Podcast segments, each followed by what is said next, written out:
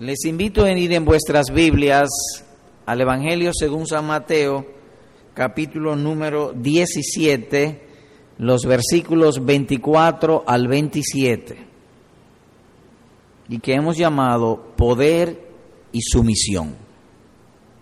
Mateo 17, 24 al 27. Leo.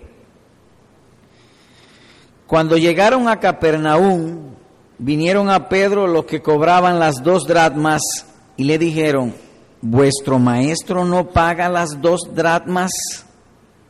Él dijo, sí. Y al entrar en casa, Jesús le habló primero diciendo, ¿qué te parece, Simón? Los reyes de la tierra, ¿de quiénes cobran los tributos o los impuestos? ¿De sus hijos o de los extraños? Pedro le respondió, de los extraños. Jesús le dijo, luego los hijos están exentos. Sin embargo, para no ofenderles, ve al mar y eche el anzuelo. Y el primer pez que saques, tómalo. Y al abrirle la boca, hallarás un estatero. Tómalo y dáselo por mí y por ti.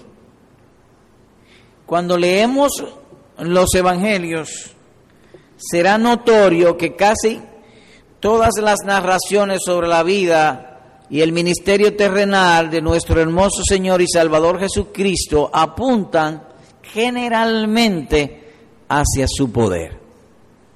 Pero este relato que hemos leído apunta a algo más, no solamente a su poder, sino también a su obediencia y o más bien a su sumisión a las autoridades civiles, pues se habla allí de un pago de impuestos. Así que veremos aquí su poder sobre las criaturas y también su sumisión al pago de los impuestos. Así que tenemos ante nosotros un relato de una historia de doble edificación, de su poder para que sigamos confiando en Él, porque la exposición de las escrituras y sobre todo la, palabra de Dios, su gloria manifestada, el objeto que tiene es ganar nuestro consentimiento, nuestra fe, nuestra confianza en Él. Todo ese desplazamiento y manifestación de su poder es ese que confiemos en su poder, en su omnipotencia. Pero además de confiar en su poder, vemos aquí un ejemplo a imitar el pago de los impuestos. Y esto es claramente visto en esto, su sumisión como un ciudadano común y corriente. Es cierto que él pudo habernos dado solamente preceptos, es decir, que mandase a alguien como, como hizo con Moisés, mandamiento 1, mandamiento 2, mandamiento 3, precepto 1, precepto 2, precepto 3 y así sucesivamente. Él pudo haber hecho todo eso. Pero Él es tan tierno, tan condescendiente, y Él sabe que nosotros aprendemos no solamente por oír, sino también por, por ver. Él nos dio en los evangelios y en, todo, en muchos lugares de las escrituras enseñanza audiovisual. Es decir, los preceptos para oírlos, que alguien me los explique, que me, lo, que me, lo, me los exponga, y los ejemplos para verlos, para imitarlos. De modo que Él condesciende con nosotros. En todos los aspectos se nota en Él ese oficio de Salvador. Lo que llamaríamos, por ejemplo, en este caso, sermones vivos, hechos de la vida diaria, lo cual facilita nuestra enseñanza. Así que aprendemos las lecciones de vida y santificación con los oídos y también con los ojos. En este relato se pueden ver ambas cosas. ¿Cómo estudiaremos este pasaje o esta porción? De esta manera. Uno, cobradores de impuestos hablan a Jesús, versículo 24 hasta el 26. Dos, Jesús concede pagar el impuesto, versículo número 27. Así hemos separado pues esta porción. Así que empecemos con lo primero. Cobradores de impuestos hablan a Pedro. Y aquí lo dividiremos también en dos partes. El impuesto requerido, versículo 24, y Jesús argumenta sobre el impuesto, versículos 25 y 26. Así que empecemos con el impuesto requerido. En el verso número 24 dice o indica cuando llegaron a Capernaum. Es bien claro. El escritor llama a nuestra atención. Eh, pasó tal, tal cosa, relatos antes. Cuando llegaron a La Vega, ta, sucedió tal cosa. Aquí, aquí. Cuando llegaron a Capernaum. Y notamos la majestad y la hermosura con que el Señor nos habla. Son hechos de la vida diaria. Y hay enseñanza para nosotros. Como si usted estuviese hablando con alguien. Cuando llegó a Bonao hizo tal cosa. Así también aquí, natural. Son cosas normales. Y dice allí la ciudad, Capernaum. La ciudad de Pedro. Pedro vivía allí, dice Lucas capítulo 4, versículo número 38. La casa de Pedro, donde residía su familia, era allí. Y es por esa razón que el cobrador de impuestos viene a Pedro, porque el dueño de la casa era Pedro. Y entonces a él había que requerir el asunto de los impuestos. Y Jesús residía en Capernaum, en la casa de Pedro. De manera que nos encontramos aquí en el Señor Jesús. Oiga, mire qué cosa que llama nuestra atención. Él vivía arrimado. Y nosotros decimos aquí en nuestro campo, un arrimado no es nadie. Pues eso fue él, el Hijo de Dios, humilde en extremo. Vivía arrimado. De, que si, de manera que si tú vives arrimado, no te avergüences. De lo único que tenemos que avergonzarnos es del pecado, pero no de vivir arrimado. Porque Jesús también vivió arrimado. Aquí surge una pregunta. ¿Cómo es posible que Pedro tuviera casa cuando él anteriormente ha dicho que lo había dejado todo por el Señor? Porque era en la casa de Pedro, era la ciudad de Pedro, Capernaum. Los cobradores de impuestos vinieron a él. ¿Cómo es posible eso? Bueno, permítame ilustrar lo que ello significa. Hay gente que decimos, fulano se fue para Nueva York, abandonó todo y se fue para Nueva York, pero eso no significa que él lo vendió todo o que lo regaló todo sino que la administración de la casa y el derecho de estar en esa casa, él lo dejó y se fue. Eso fue lo que hizo Pedro. Él dejó todo por seguir al Señor Jesús. Como cuando decimos nosotros, fulano está en el ministerio a tiempo completo. Todo es para el Señor. Eso no significa que lo dejó todo. Eso significa simplemente que la administración, el derecho de gobernar su casa, lo dejó. Eso es lo que encontramos aquí. ¿Y de dónde usted lo infiere? Porque Pedro volvió a su casa. Había gente allí que le estaba esperando, su familia. Recordemos que también en Israel la gente vivía como por apellido. Y cuando decimos por apellido, por tribu, los Rodríguez viven en Montecristi. O la tribu de Manasés era allá en Montecristi. Entonces, todos eran familia ahí. E, era una nación con un solo papá, Jacob. Así que eso es lo que más o menos explica este asunto. Y dice que estando en Capernaum, se presentaron los cobradores de impuestos. Vinieron a Pedro los que cobraban las dos dracmas y le dijeron, vuestro maestro no paga las dos dracmas. ¿Y, por qué le está cobrando? Porque era un impuesto dado por Dios a través de Moisés. Por ejemplo, en Éxodo 30, que no hay que buscarlo, simplemente lo voy a referir, encontramos que había ese impuesto. Oigan cómo decía, o como dice. Esto dará todo aquel que sea contado, medio ciclo conforme al ciclo del santuario. Y tomarás de los hijos de Israel el dinero de las expiaciones y lo darás para el servicio del tabernáculo de reunión, Éxodo capítulo 30, versículo, entre los versículos 12 el, al 16. Y dice, para el tabernáculo o el servicio del tabernáculo de reunión, entiéndase, para el mantenimiento del edificio donde el pueblo se congregaba. Como aquí, usted viene, por ejemplo, los visitantes, ellos vienen domingo tras domingo o de vez en cuando y encuentran un edificio hecho, con electricidad, con agua, bocina, con aire acondicionado. Eso no vino del aire. No, es cierto que en Cristo no tenemos que pagar impuestos como en aquel tiempo. Es decir, que era obligado pagar un impuesto. En Cristo no, porque en Cristo no tenemos templo. El templo de nosotros es en nuestros corazones donde mora el Espíritu Santo. No hay que pagar impuestos, pero tenemos que buscar un lugar donde congregarnos.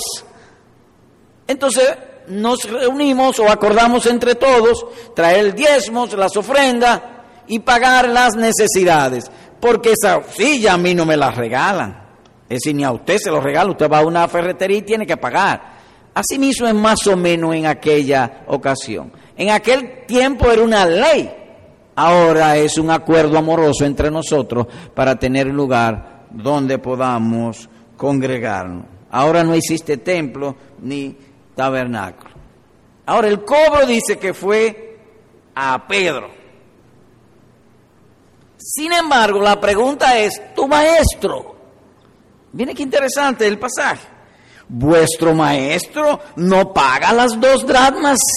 De modo que ellos no vinieron específicamente a Pedro, ellos estaban pensando en el maestro. Pregunta, ¿por qué entonces no le preguntaron al maestro? Oh, porque el maestro era reputado y era conocido en toda la sociedad como un verdadero profeta. Imagínese usted que usted tenga una persona que usted lo entienda y vea por sus milagros, por sus sermones, por la manera que habla, por la manera que vive, sus maravillas, la majestad religiosa, como que uno tiene cierto temor de acercársele, sobre todo ellos que cobraban el impuesto de la casa de Dios. Es posible entonces que por esa razón fueran a Pedro, porque detrás de quien ellos andaban era del maestro. Toda la ciudad tenía a Jesús como un verdadero profeta. Además de que era más fácil con Pedro. Era menos cargante al corazón y a la conciencia. Como aquí a veces hay cosas que hay que le dicen a los pastores y no las dicen a los pastores, buscan la mujer, el hijo, el, el, amigo eh, cercano, le buscan la vuelta. Esa es la tendencia humana, siempre lo más fácil, no siempre lo más correcto. Pero nuestra tendencia es usualmente a lo más fácil. Pero hay algo más. Asuntos de provecho comunitario no admiten privilegio. Jesús se presentó no como el Hijo de Dios todavía, sino que Él se presentó como un hombre como tú y como yo. Él parecía un hombre pecador como todos. Si usted lee los evangelios encontrará que los fariseos le trataban de esa manera. Le llamaron impío, le llamaron farsante, le llamaron engañador, le llamaron hijo de fornicación. Es decir, que cuando usted lo veía era un hombre común y corriente, pero era el hijo de Dios. Aunque su apariencia era como un hombre cualquiera. Y eso es lo hermoso del evangelio, que Dios se hizo carne como uno de nosotros para pagar por nosotros. Ahora, ¿qué intención tenían los cobradores en, esta, en este cobro o en esta demanda que le hicieron a Pedro? Bueno, ellos querían saber si él estaba exonerado, si habían asuntos congregacionales, si era legítimo que él fuese descargado del deber de pagar los impuestos. No lo sabemos la intención con que ellos lo hicieron. Ahora, lo que sí sabemos es que Pedro conocía muy bien a su maestro. Porque tan pronto ellos lo respondieron, él dijo, sí. Nótese, vuestro maestro no paga las dos dracmas, verso 25. Él dijo, sí. Él no le ha preguntado a Jesús. Él sabía cómo iba a responder su maestro. Y eso a veces se da también en nosotros. Nosotros conocemos verdades bíblicas y oímos ciertas cosas y respondemos aún a veces sin preguntar, porque ya sabemos cuál es el carácter de nuestro Dios. En otras palabras, sí, Él paga, Él es buen pagador, y no hay pagador como Él. A los verdaderos creyentes en aquel día, oigan sus palabras, en lo poco fuiste fiel, en lo mucho te pondré. No hay pagador como Él. Hasta un vaso de agua que demos a un cristiano por ser cristiano no perderá su recompensa. Él es buen pagador y Pedro lo sabía muy bien. ¿Tu maestro paga las dos dracmas? Sí, él paga. Eso es lo que vemos allí. Y Pedro también había oído, dad al César lo que es del César y a Dios lo que es de Dios. De modo que si Él fue hecho pecado por nosotros, ¿cómo también no nos va a ayudar en cosas pequeñas? Recordemos que ahorita, hace un rato, eh, estando hablando, dijimos que fue establecido en Moisés o en el antiguo pacto el pago de este impuesto. ¿Sabe hermano que la justicia de Cristo mediante la fe te pertenece? Eso significa que Cristo honró la ley de Dios y cuando Él pagó esos impuestos lo pagó por mí su justicia, la conducta perfecta de Jesucristo, cuando Él resucita, Él no la necesita porque Él es el Hijo de Dios. Entonces nos la da a nosotros mediante la fe. Entre esa conducta perfecta está pagar este impuesto. Él lo pagó por ti y por mí. Cuando el Padre nos ve, nos ve hombres y mujeres perfectos en Jesucristo. Porque hasta los impuestos de esto Él los pagó por nosotros. Pero hay algo más allí. Jesús argumenta sobre el impuesto. La pregunta o la demanda del pago parece haber sido hecha fuera de la casa. Porque dice el verso número 25. Y leo nuevamente. Él dijo sí. Y al entrar él, es decir, Pedro, en casa, es decir, que fue afuera. Jesús no estaba allí cuando le hicieron la pregunta, pero lo oyó. Él lo, oye todo. Él es omnisciente. Él no solamente es omnipotente, Él también es omnisciente. Y eso era lo maravilloso por lo cual los judíos siempre se perdieron. Que ellos jugaban, juzgaban por los ojos. Ellos veían un hombre común y corriente. Y les hizo milagros y sujetó la naturaleza a Él. Y nunca vieron que era el Hijo de Dios. Como hoy día hay gente que lee la Biblia y la lee todos los días. Y lee los evangelios y no se dan cuenta que Jesús es Dios manifestado en carne, el Hijo de Dios, nuestro Salvador. Ese es el Señor Jesús. Leo nuevamente el 25. Pedro dijo, sí, y al entrar en la casa, Jesús le habló primero. Qué hermoso eso.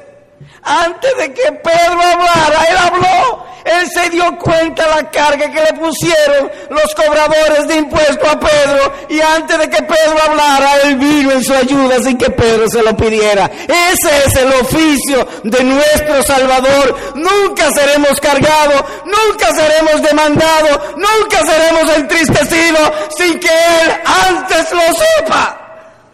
Ese es el Señor Jesús a quien amamos.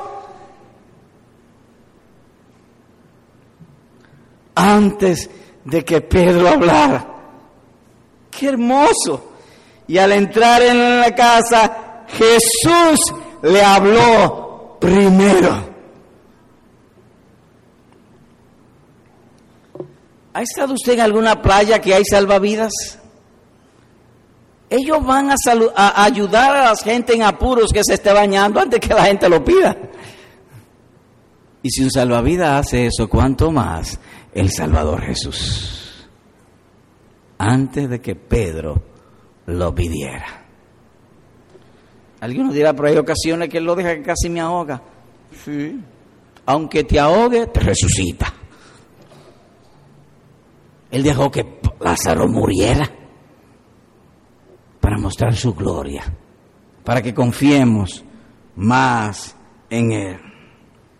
Así que le quitó la carga a Pedro y la tomó a su cargo. Y ciertamente si Él tomó nuestras culpas, nuestros dolores, nuestros pecados, ¿cómo también no tomará a su cargo todas estas cosas? Le habló primero y le hizo una pregunta. ¿Qué te parece, Simón?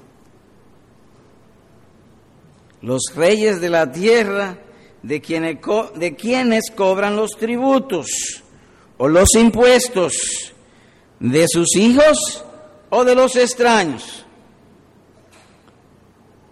En otra palabra, él está descargando a Pedro.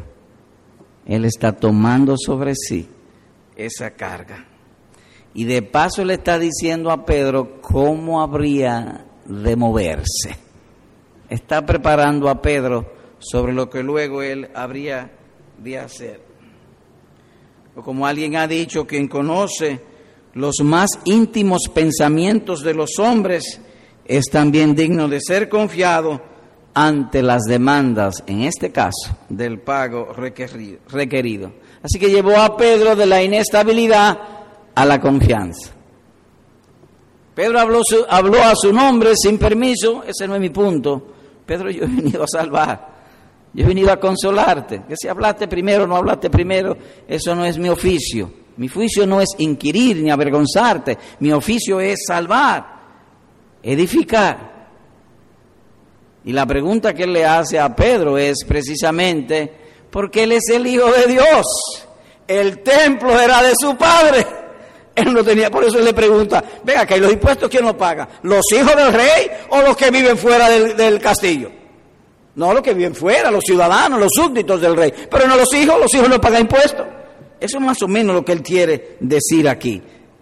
Aunque yo tengo apariencia de pecador, yo soy el hijo de Dios. Sin embargo, se somete a pagar el impuesto. Él se sometió a pagar el impuesto. ¿Y por qué se sometió a pagar el impuesto? De paso nos está diciendo que todos debemos unirnos para el sostén de la adoración en este lugar. ¿Cómo lo hacemos? Como tú y yo lo hacemos. Y miren que él tenía los bolsillos planchados. No tenía dinero. Y pagó el impuesto. Eso significa que la pobreza nunca exonera a un verdadero cristiano de traer sus diezmos y ofrendas. Porque él no tenía, él tenía los, bolsillos planchados. Los colombianos preguntarán, ¿y qué los bolsillos planchados? Bueno, sin un centavo dentro. Eso sería más o menos la idea.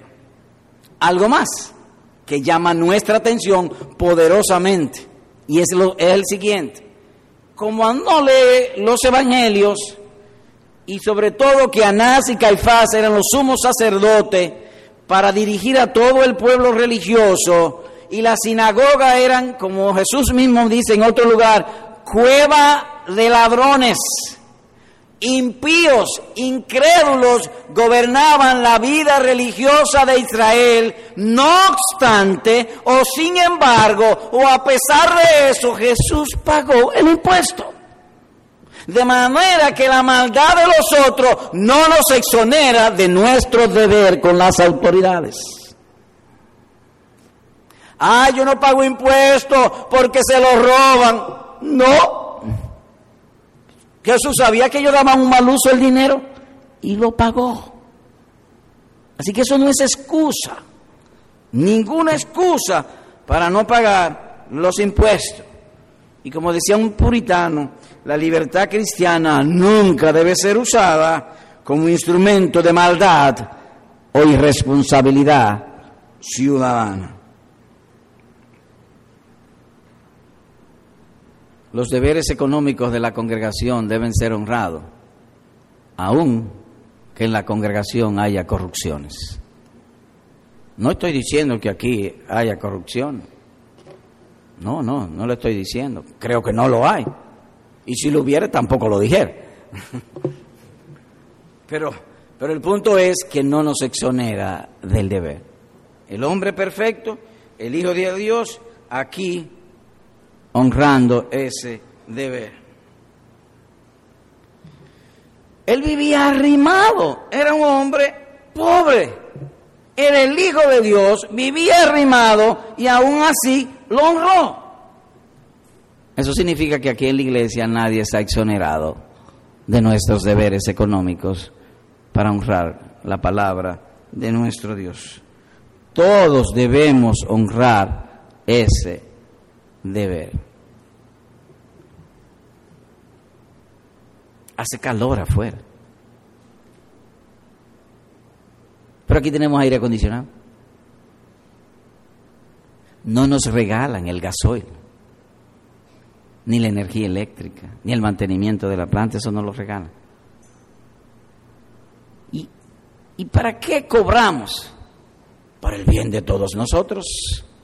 Tenemos edificio, tenemos facilidades, que no se acorte tu mano. Y vaya también el elogio para aquellos que son fieles en eso. Síganlo haciendo. Y háganlo con gozo y alegría, que Dios sea glorificado y honrado en todas las cosas. Así que vimos en esta primera parte. Bueno, vimos los cobradores de impuestos hablaron a Pedro sobre el pago, y entonces, pero parece que ellos andaban detrás de Jesús. Preguntamos qué intenciones tenían ellos, no sabemos intenciones, lo que sí sabemos es que Pedro conocía muy bien lo el buen pagador que es, o que era su maestro. Sí, él paga. También vimos el oficio de nuestro Señor como Salvador. Habló primero. O dicho de otro modo, no hay carga en nosotros, no hay demanda, no hay tristeza, no hay aflicción, no hay enfermedad, no hay angustia, que Él no lo sepa primero. Así que eso nos consuele. Él vendrá cuando en su sabiduría Él quiera venir, porque después de todo queremos salir de este mundo con el favor de Dios. ¿Y cómo se obtiene el favor de Dios? Haciendo su voluntad. Lo que queremos es que se haga su voluntad, no la mía. En Cristo nunca hay perjuicio, aunque a menudo hay sufrimientos, pero nunca perjuicio. En segundo lugar, Jesús concede pagar el impuesto. Verso 27. Sin embargo, para no ofenderles, ve al mar y eche el anzuelo y el primer pez que saques, tómalo. Y al abrirle la boca hallarás un estatero, tómalo y dáselo por mí y por ti. Viendo la razón del pago, porque aquí hay dos asuntos, la razón del pago y la manera del pago. La razón primero. Sin embargo, para no ofenderles, la ofensa ya estaba en pie. A veces no podemos evitar que los demás se ofendan con uno. El envidioso es una gente que se ofende de todo. Él se ofende. Oye, ¿por qué se ofende el envidioso? Primero déjeme decir lo que es la envidia, para aprovechar la oportunidad. La envidia es un espíritu de incomodidad que se levanta en uno cuando uno ve que el otro prospera o le va bien. Eso es envidia. Y uno cree que Dios le ha quitado lo mío para dárselo a otro. Por ejemplo, alguien compra un Mercedes-Benz para citar un caso. Yo no puedo comprar un Mercedes-Benz, pero al otro tenerlo a mí me da envidia, como que me lo quitaron a mí, pero tú si, si ni siquiera tú tienes para comprar un cacharro, ¿cómo te vas a comprar un Mercedes? Pero le da envidia, como si lo quitaran a él. Hay ofensas que vienen gratuitas. No podemos, hermanos, hermanos, evitar lo que los otros piensen, sientan y hablen de uno. No podemos evitarlo. Ni Jesús pudo evitarlo. Helo aquí, una ofensa. Ya la ofensa estaba en pie para no ofenderle. Los cobradores se sintieron ofendidos. Por eso cuando ellos vinieron donde Pedro, no hablaron de Pedro. Pedro, tu casa no ha pagado el impuesto del templo. No, tu maestro. Estaban ofendidos. De modo que hay casos que no puede uno evitarlo. Y mientras la gente más brille, más produce ofensa. Los líderes en las iglesias están expuestos a eso y tenemos que vivir con eso y Dios nos ayude a responder de la misma manera que Jesús responde aquí. Pero no hay manera de evitarlo. Hermanos, hay personas que toman veneno sin que nadie se lo dé. Se envenena a sí mismo y la envidia es carcoma de los huesos. Pero hay otros que le dan veneno a otros. Tratemos de no dar veneno a otros. Sería pues aquí la idea. Hay quienes buscan la droga y otros salen a vender la droga o a dar la droga. Así que siempre estaremos expuestos a las ofensas o que alguien se ofenda. Eso no puede ser evitado. Dios, como he dicho, nos ayude a manejarla correctamente. En este mismo sentido, nuestro Salvador dice en otro lugar, hay del mundo por los tropiezos o por las ofrendas, porque es necesario que vengan tropiezos, ofensas, pero hay de aquel hombre por quien viene el tropiezo, dice Mateo capítulo 18, versículo número 7. Ahora bien, Jesús vino a salvar.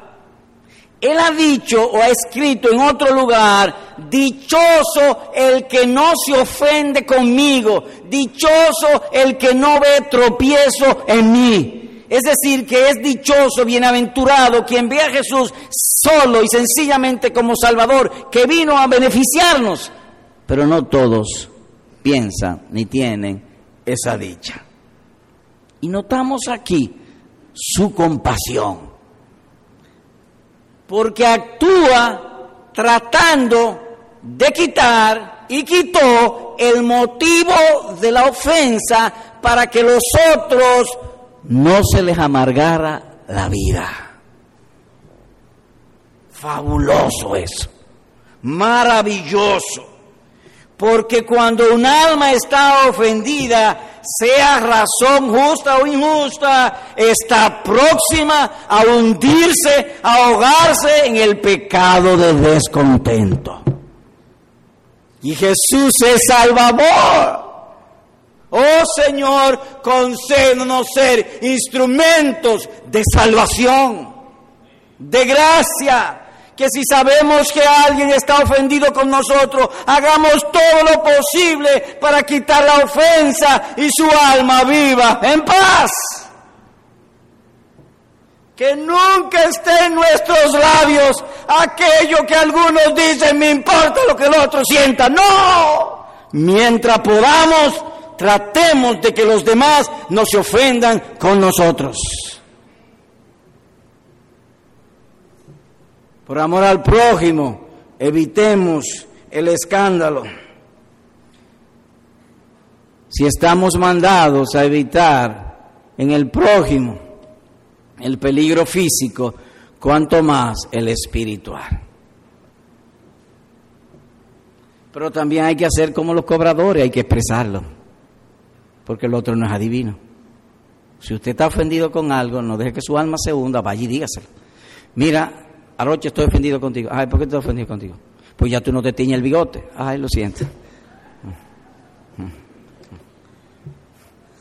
Pero hay que decírselo. Quizá él cambia. Pero entiende, lo digo de tono jocoso para quitar la atención, pero la idea es esa. Hay que ser como los cobradores de impuestos.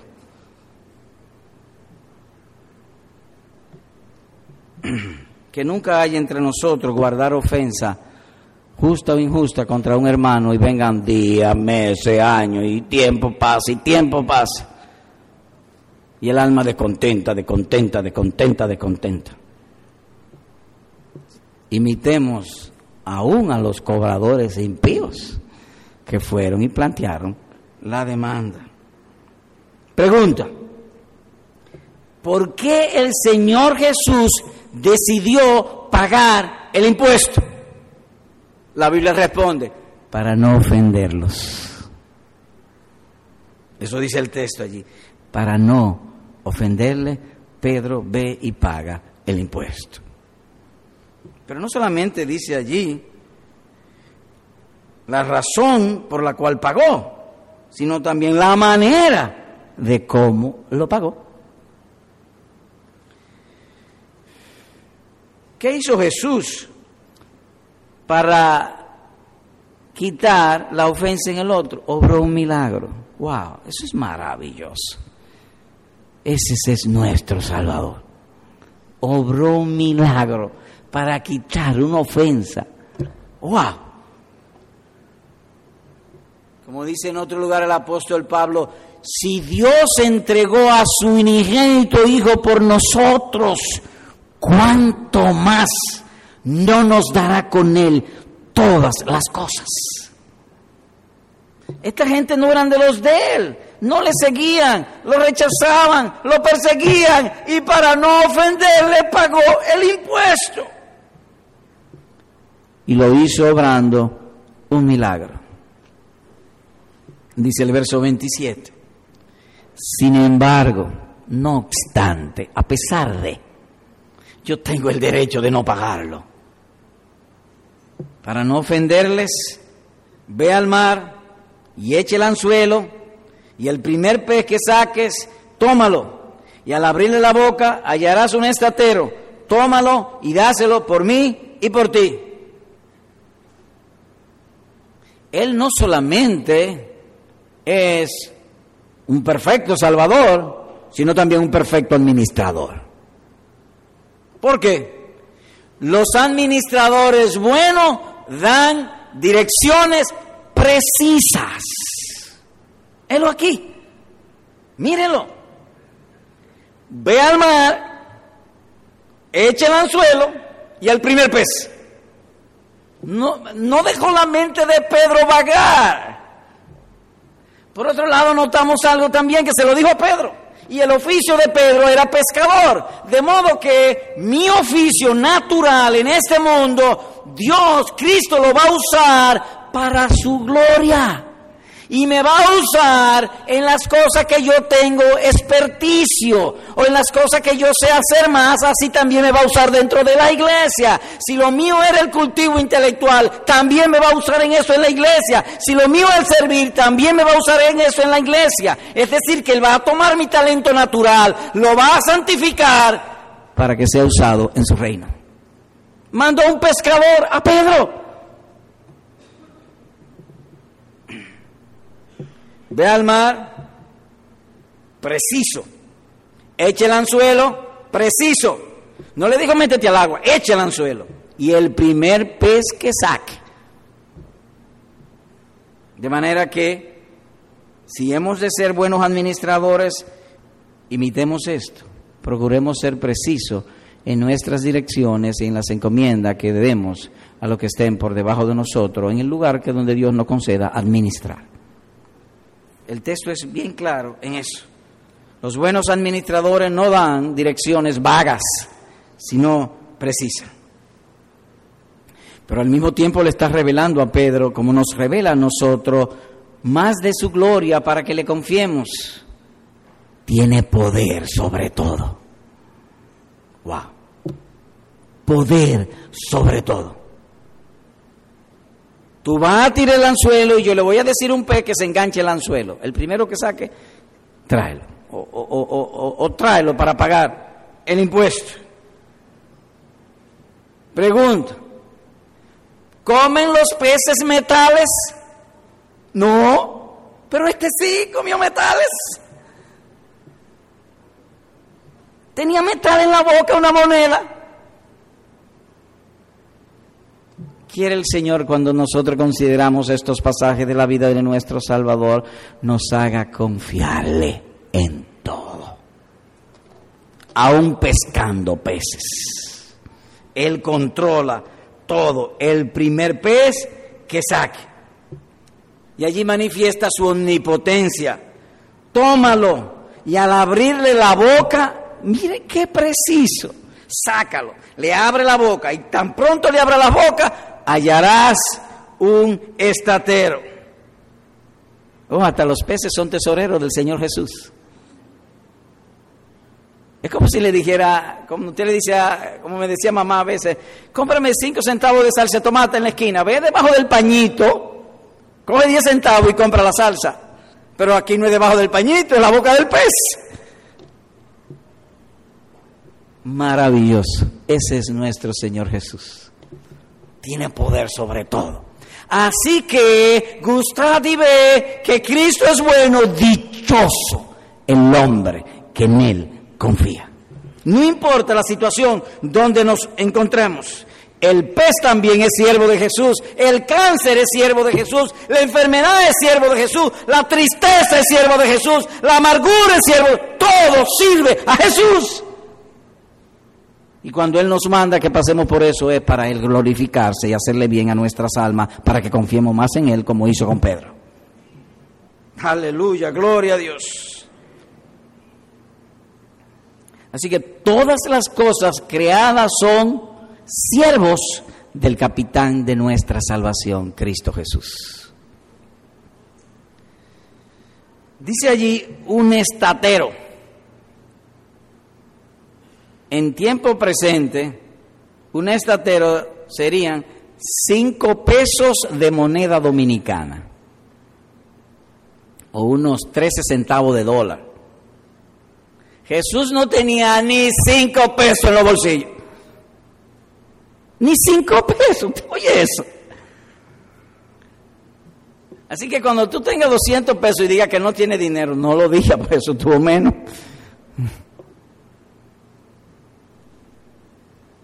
Ni cinco pesos. Renunció a su derecho de ser el Hijo de Dios para mostrar su humildad y al mismo tiempo santificar la pobreza. La pobreza, aunque nosotros todos consideramos la pobreza una causa de vergüenza, no lo es. Dios nos ayude a pensar espiritualmente. La pobreza no es signo de vergüenza, no lo es.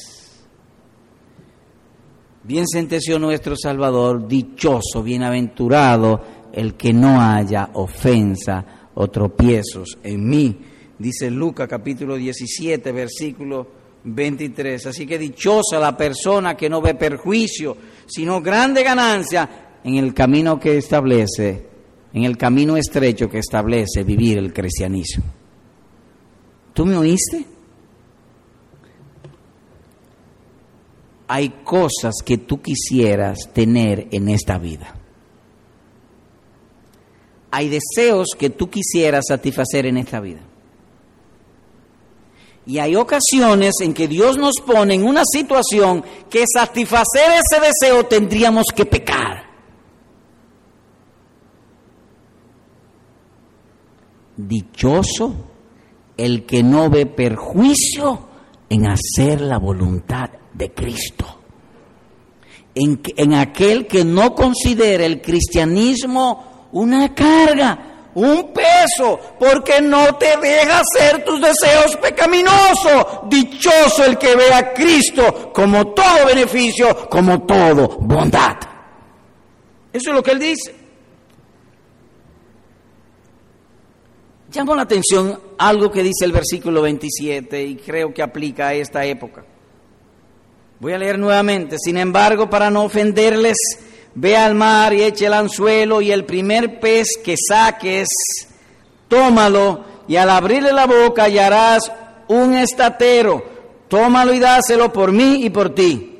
Dijimos que en tiempo presente, según el cálculo que pudimos hacer, un estatero es como 15 centavos, 13 centavos de dólar, 5 pesos dominicanos. Y yo creo que una menta vale 5 pesos dominicanos. No es una, un, o un chicle, cosa de esa, vale cinco pesos dominicanos. ¿Y para qué usted destaca eso? Oh, por el mal llamado Evangelio de la Prosperidad. Porque si realmente Cristo apoyase a esos herejes del Evangelio de la Prosperidad, hubiese sacado oro para mostrar que su reino es un reino de oro, de euros, de dólares. No, 13 centavos de dólar. El reino de Dios no consiste ni en comida ni en bebida, sino en gozo y paz en el Espíritu de Dios. No en jipetas, no en carros, no en abundancia, si Dios lo da, amén. Dios no da todas las cosas en abundancia para que la disfrutemos. Él pudo haber sacado oro, no solamente para esta oportunidad, para lo que se le presente en el futuro, pero no, no lo hizo así, sino que lo hizo con moderación y con prudencia, porque la vida cristiana es así, con moderación o con prudencia, o que los cristianos no deben ser codiciosos de lujos ni de las excentricidades, sino que teniendo comida y abrigo estemos contentos con lo que Dios nos dé. Y nos ha dado a todos nosotros mucho más de comida y abrigo, mucho más. Así que, como dice nuestro Salvador en otro lugar, no os afanéis pues diciendo que comeremos o que beberemos o que vestiremos. Mateo capítulo 6, verso 31. Por lo tanto, si tú estás en una condición entre lo servido y lo comido, amén. Cristo sabe por qué me ha dado entre lo servido y lo comido. Es decir, que lo que entra apenas da, sería la idea. Los cobradores vinieron, hablaron con Pedro, Pedro se inquietó, se inquietó, Jesús lo consoló, le ayudó y le resolvió. Tómalo y dáselo por mí y por ti. ¿Qué vimos hoy?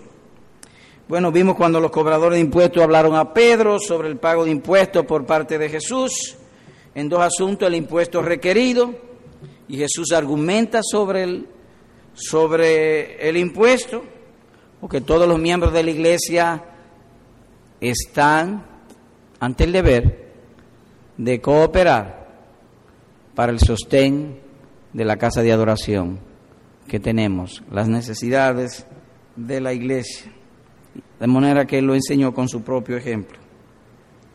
También nos dio un ejemplo de obediencia a las autoridades y que concedió pagar el impuesto para no ofenderlos. Tratemos pues nosotros ser de la misma manera. Aplicación. Dos aplicaciones. Uno, de esto aprendemos, amado hermano, que tu mejor talento es confiar y depender de Dios para todo. No importa la situación en la que te encuentres. Es posible que estés en una situación que necesite cosas materiales. Es posible. Y Dios te la dará si es en su voluntad y en su sabiduría dártelo. Ahora bien, las cosas materiales que tú buscas, yo no sé si son necesarias o no. Lo que sí yo sé que es necesario es confiarle. Porque el confiarle tiene promesa para esta vida y para la que viene. Así que el mejor talento que tenemos es confiar y depender de Cristo, de su omnipotencia, de su gloria en todas las cosas. Y aquí agregamos que Dios nos ayude. Oramos que Dios nos ayude. Cristo fue dado para tu salvación. Él gobierna los cielos y la tierra para el provecho de sus hijos. Dios no tiene necesidad de hacer un universo, no. Él lo hizo para mostrar su gloria y su gloria se muestra salvándonos en la cruz del Calvario. Él no tiene necesidad, pero al mismo tiempo nos está diciendo que todo lo creado lo hizo para nosotros. Y Él nos va a dar lo que necesitemos, o lo que, como dicen por ahí, lo que más nos conviene en su sabiduría. Por lo tanto, Cristo vino para bendecirte en este mundo y bendecirte en el mundo que viene. Te pregunto, hermano, ¿de quién es Cristo? Y el hermano sabiamente responde, mío. Y si la cabeza es tuya, todo lo él es tuyo. Pero esperemos que sea la cabeza la que nos los dé. Sea pues esta ocasión propicia para pedirle perdón por nuestra constante desconfianza en Él. Constantemente estamos desconfiados. Gustad y ve que es bueno Jehová, dichoso el hombre que en Él confía. En segundo lugar, quisiera ahora hablar a los amigos Cuando digo amigo, nótense que al hablar estoy haciendo un contraste. Hermano y amigo. A los hermanos un abrazo fraternal. A los amigos un abrazo cordial. Pero hay una diferencia. ¿Y qué queremos en esta hora cuando usted le dice amigo? En términos peyorativos, no, no, no. Para llamarlo a que venga también a ser hermano para que venga Jesucristo y que confíe en ese Jesús que hemos visto, que está atento a nosotros antes de que nosotros se lo pidamos. Querido amigo, tú estás sin Dios, sin Cristo, sin esperanza en este mundo. Quiera Dios que en este día tu esperanza a partir de ahora sea Jesucristo. Para eso te llamamos. Ven, no tardes, conviértete ahora mismo, hoy mismo. Deja tu pecado, deja tu mundo de navidades, oye su promesa, oye la promesa del Señor Jesús. Salvaré, dice Jesús, a la que cojea, y recogeré la descarriada, y os pondré por alabanza y por renombre en toda la tierra, dice Sofonía capítulo 3, versículo número 19. ¿Tú viste que Pedro cuando entró a la casa antes de hablar, el Señor habló primero? ¿Sabe lo que eso significa para ti? A lo cual te llamamos y lo cual queremos que tú disfrutes. Amigo, que tan pronto tú te conviertas a Jesucristo, Él empieza a salvarte, a protegerte a cuidarte. Y nadie te podrá, pondrá la mano sobre ti, ni aun el infierno con todos sus secuaces y con todas sus escuadrillas podrá hacerte mano, ponerte mano encima, a menos que Él lo permita. Y cuando lo permite, como permitió el cobro de impuestos, es para su gloria. Así que, querido amigo, amiga, niño, niña, joven, jovencito. Los de la tercera edad, varón y hembra, también. Tú dirás, ¿y qué debo hacer? Pues ahí mismo, en tu asiento, órale al Señor, hoy Señor, perdóname. Yo nunca había visto a Jesucristo como Salvador.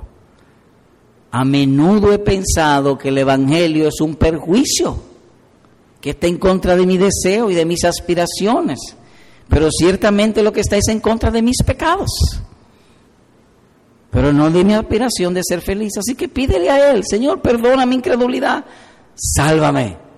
Y como te hemos dicho, tan pronto te conviertas, Él empezará a salvarte. Amén.